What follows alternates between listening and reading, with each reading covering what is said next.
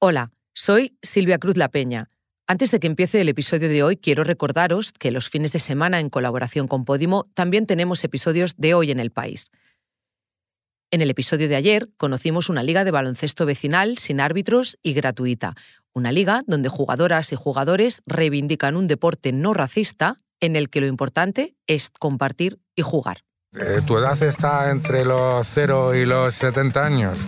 Tu nivel está entre 0 y infinito. Eres hombre, eres mujer, eres cualquier orientación. Vale, perfecto, este es tu espacio. La escuela de Packets quizás sea el mejor proyecto de la liga. Además el logo es como el típico sombrero de graduación, ¿no? Un poco, no sé, o sea, tiene ese toque de humor y que yo creo que no ridiculiza, o sea, no es en plan es un paquete, ¿no? Si era como la escuela de Packets, pues vamos a aprender. Ahora sí, os dejo con el episodio de hoy. Ahmed Tomuji acababa de llegar a España en 1991 cuando fue detenido acusado de una ola de violaciones en Cataluña.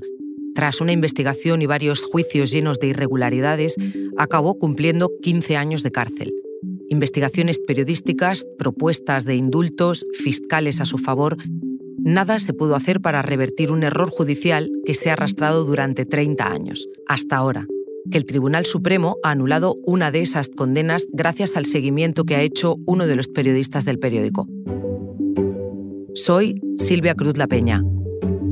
Hoy, en el país, ¿cuándo prescriben las historias?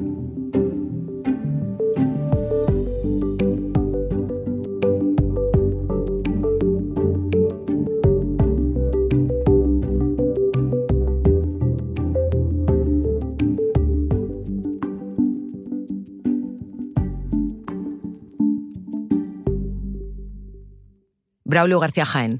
Hola. Hola Silvia, ¿cómo estás? Lo más importante, ¿cómo está Ahmed? Pues por un lado se siente liberado porque le han quitado una segunda condena y eso es lo que él esperaba, eh, que limpien de alguna forma su nombre, pero al mismo tiempo no deja de pensar en los 30 años que le han arrebatado. Vamos a escucharlo. No, eso me voy a alegrar, ¿no? Eso no es una alegría, eso no. Ahora te digo por qué. No va a volver a mis 30 años de mi vida tengo 40 años, ahora tengo 73 casi. ¿Cómo va a alegrar yo? ¿Cómo va a alegrar? Mi juventud está arruinado, mi futuro de todo está arruinado, de todo. Por el camino hay que decir que murió Munib, otro compañero marroquí, eh, pero con Ahmed has tenido un contacto, no ha cesado en todos estos años. Eh, te preguntaba al principio que cómo estaba, sobre todo de ánimo, pero cómo está también físicamente. Él no volvió nunca a su país, no quiso volver. ¿Tuvo algún tipo de resarcimiento? Pues mira, como has dicho, en efecto murió eh, el compañero de tragedia al cual no conocía hasta la noche que los metieron juntos en la cárcel, que se llama Abderrazak Munib y cuya familia vive desde 1977 en Barcelona. Em, una familia que durante años vivió como los apestados del barrio donde vivían y al que yo no conocí porque murió en la cárcel tres años después de que el Supremo hubiera reconocido la inocencia. Con Ahmed lo conocí en la cárcel y lo he vuelto, lo he seguido viendo eh, a veces con más regularidad que otras. Y ahora eh, físicamente está regular, tiene 72 años. Esta semana eh, le dieron el alta por una operación en un pie y ahí sigue, eh, como hemos dicho al principio, esperando que la, que, la justicia reconozca la otra, la tercera condena que todavía sigue vigente. Eso es, eso Como vengo limpio de mi país, así que tiene que volver a mi país. Yo no he hecho nada, no sabía nada de esos crímenes. Me cogieron, me condenaron, me castigaron y no siente totalmente. Él sigue sin querer volver a Marruecos, de donde salió hace 30 años y dejó a medio construir la casa donde vive su mujer y su hija mayor, a las que no ha vuelto a ver. No quería volver a Marruecos porque le da vergüenza eh, que su nombre siga manchado por una condena por un delito que no cometió y un delito de especial gravedad eh, como es la violación. Y lo único que quiere, y yo creo que mm, me permito pensar esto en voz alta por él, yo creo que él lo que quiere es morir tranquilo. Este es uno de los casos que ha marcado tu carrera como periodista. también tu vida. Y la última vez que viniste a Hoy en el País eh, empezaba a deshacerse un poco ese ovillo. Y cuéntame, ¿cómo empieza esta historia? Eh, en el otoño del 91 en Cataluña, en varias provincias, hay una ola de violaciones muy, muy salvajes. Eh, en los que sistemáticamente dos, hombres eh, asaltan a parejas o a chicas que están en lugares generalmente apartados de, poblaciones catalanas. Yo no entendía lo que decían, entonces ni por supuesto que hablaban en, en árabe, ¿no? No lo sé, es que ahora no lo sé. Entonces, ¿qué pasó después? Bueno, pasó sobre todo eh, dos hechos que son mm, puro producto del azar. El, primero es que Ahmed Tomouji era un albañil marroquí que estaba en una pensión de Tarrasa y eh, la policía mm, fue a, ver quién era y coincidió eh, que su aspecto era como el que describían algunas de las víctimas, que era bajito, regordete y tenía entradas. Y luego también eh, el otro detenido, Abderrazak Munib, que no se conocían entre sí, em, también fue detenido porque su aspecto coincidía con la descripción de las víctimas. Lo que pasa es que en la primavera del 95 se repitió una ola de violaciones idéntica.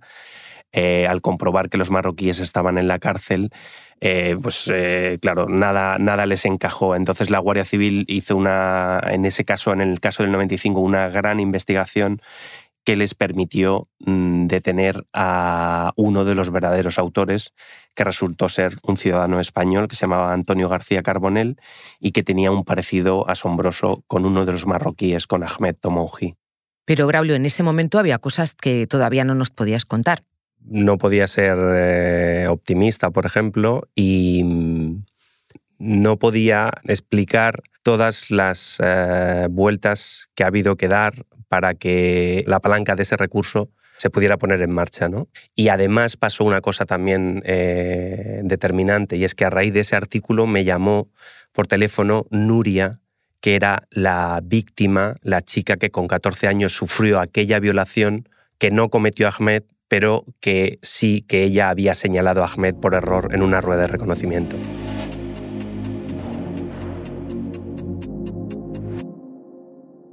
Nuria se puso en contacto contigo eh, porque leyó el artículo, pero también porque de alguna manera estaba dispuesta a reconocer que se había equivocado reconociendo a Tomuji en aquella identificación policial.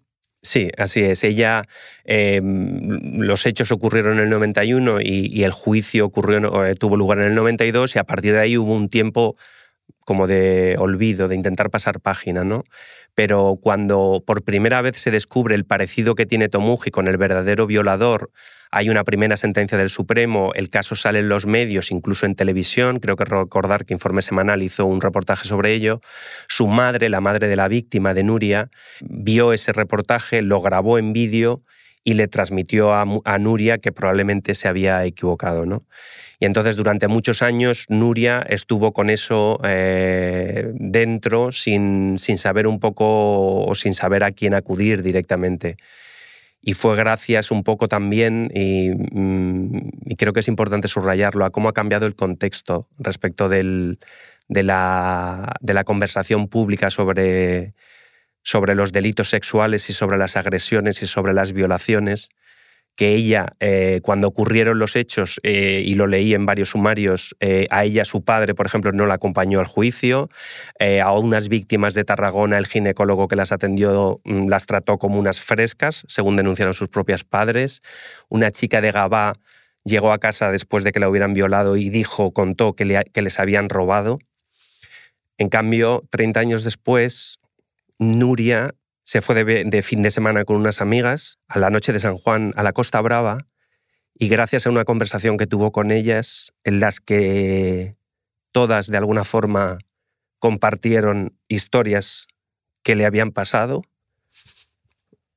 ella eh, sintió primero la necesidad de contar la suya y luego, que es como el doble de coraje, hacer algo por el hombre al que había señalado por error. Y a partir de ahí inició una búsqueda en Internet y entonces me llamó, me dijo, soy Nuria, quiero que entiendas todo lo difícil que es esto para mí y quiero que le transmitas a Ahmed que lo siento de todo corazón y que yo sí creo en él.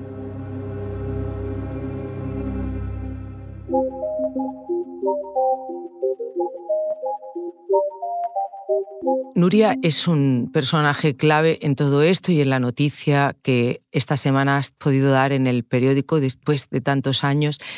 Eh, tú has investigado muchísimo sobre este tipo de, casos, de errores. Eh, ¿Qué le pasó a Nuria en aquella rueda de reconocimiento y hasta qué punto es su papel importante en la resolución de este caso?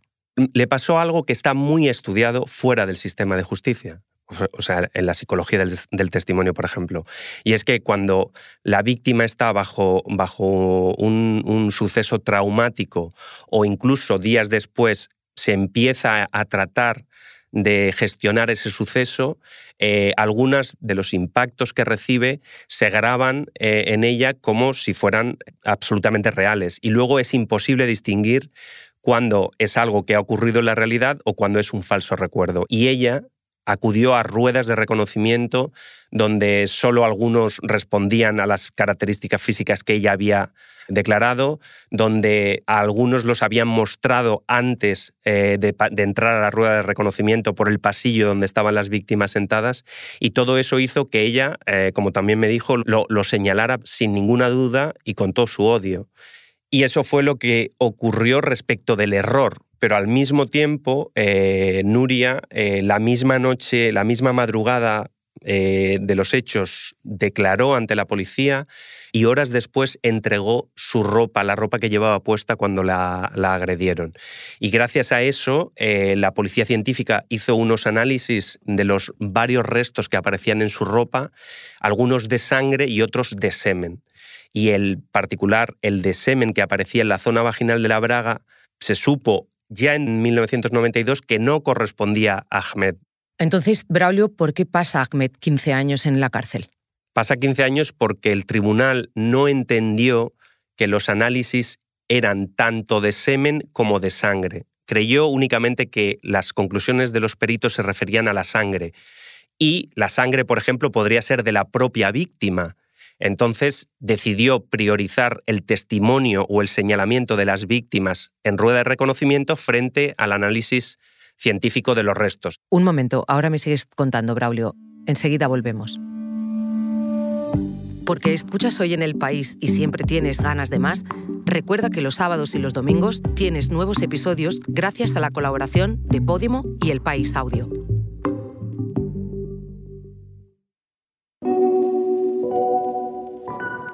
Esto que cuentas, Braulio, eh, sucede en 1992. Sabemos ya que en 1997 hubo otro caso, otra de las violaciones de esa ola que se estaba investigando y en la que forma parte el caso de Tomuji, en la que el tribunal sí que reconoció que había habido un error y que él no era culpable de aquella violación. ¿Qué había de distinto entre ese reconocimiento del 97 y el caso de Nuria?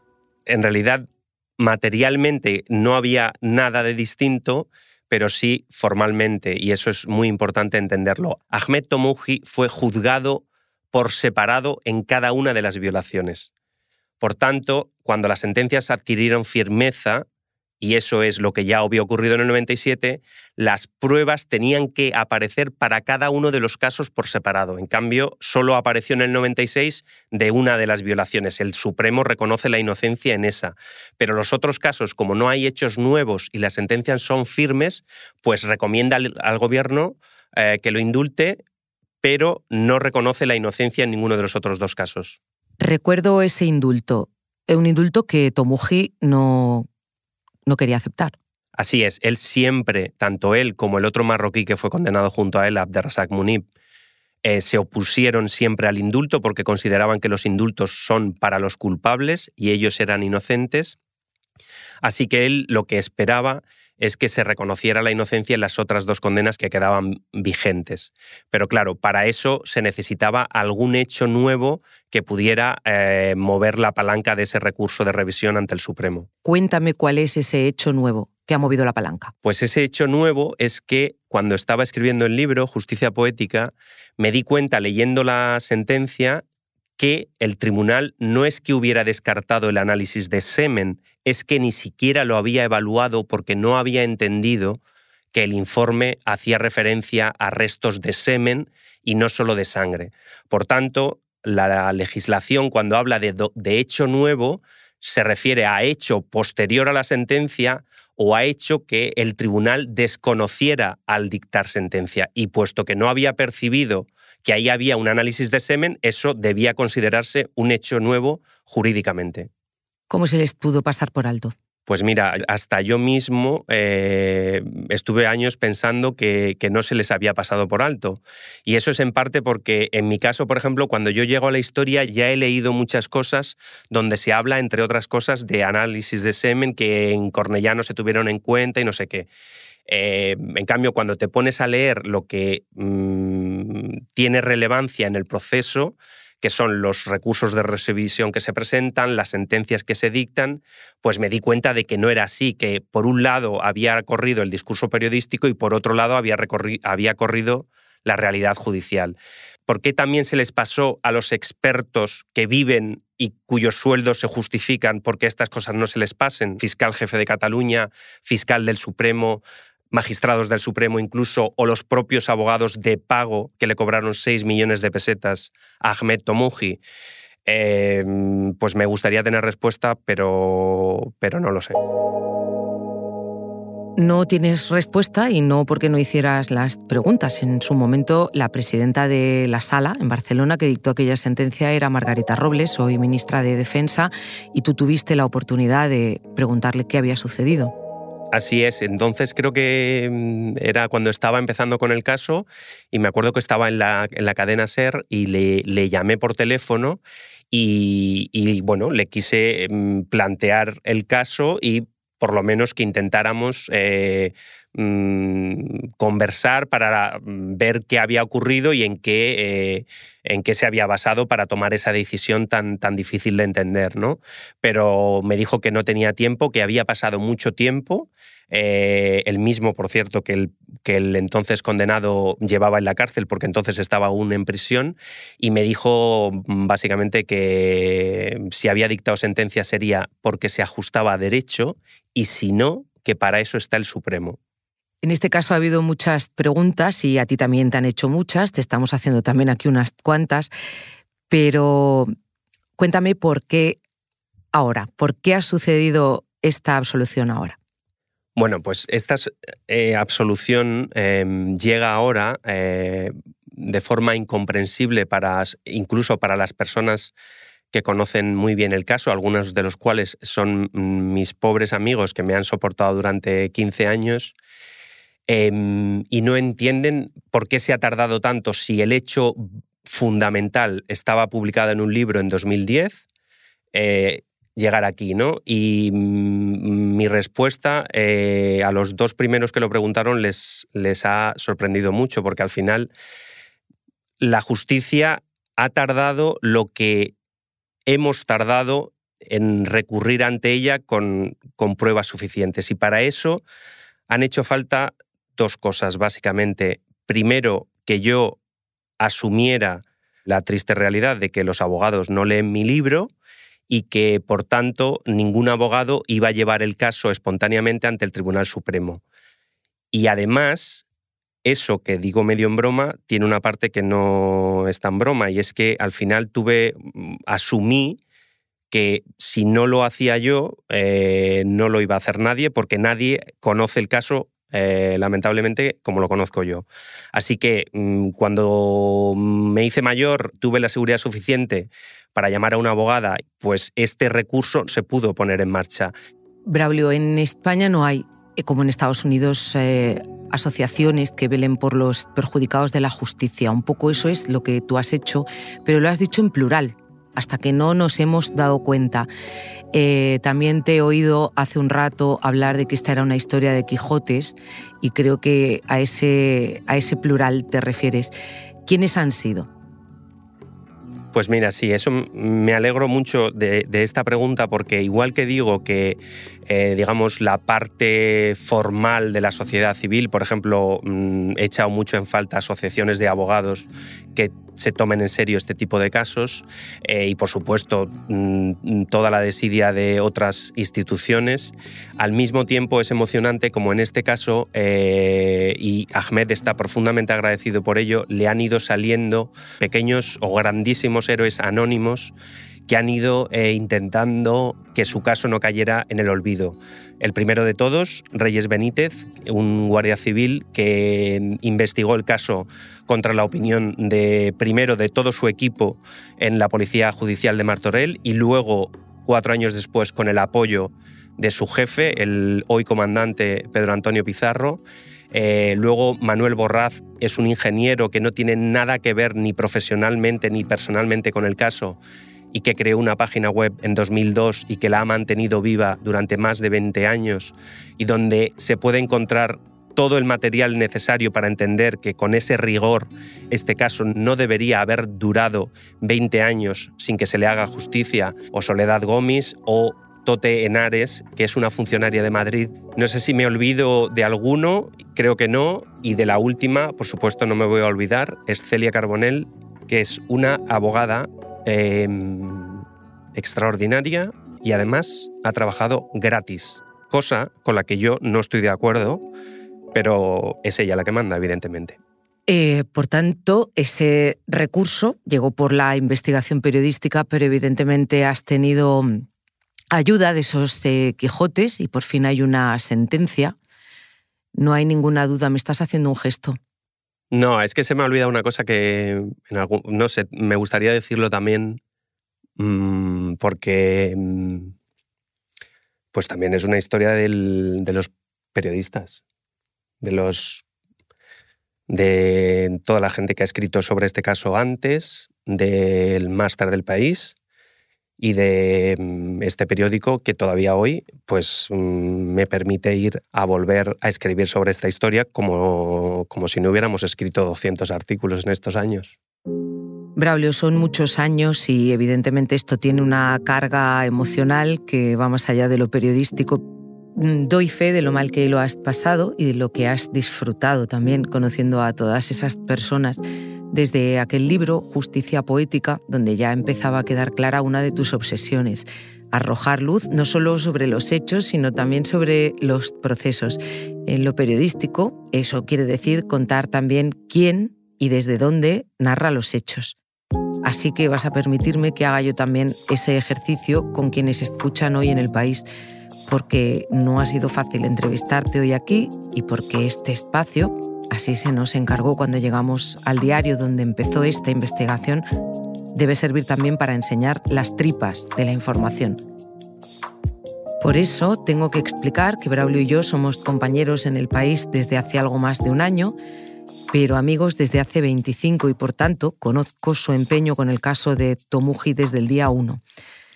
Todos estos años fue la correa de transmisión de todo lo que le ha pasado a Tomuji y sufrimos por él y también por Braulio, porque 20 años siguiendo una historia sin rendirse pasa más de una factura.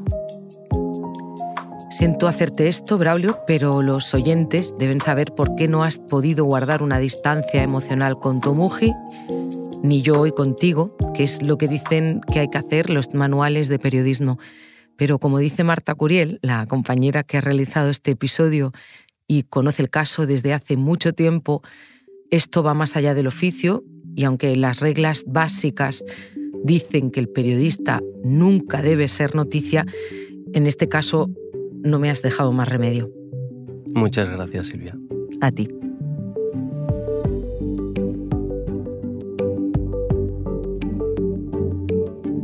Este episodio lo ha realizado Marta Curiel, que también lo ha dirigido. La grabación en estudio es de Nicolás Chabertidis, el diseño de sonido de Nacho Taboada y la edición de Ana Rivera. Yo soy Silvia Cruz La Peña y esto ha sido Hoy en el País. Mañana volvemos con más historias. Gracias por escuchar.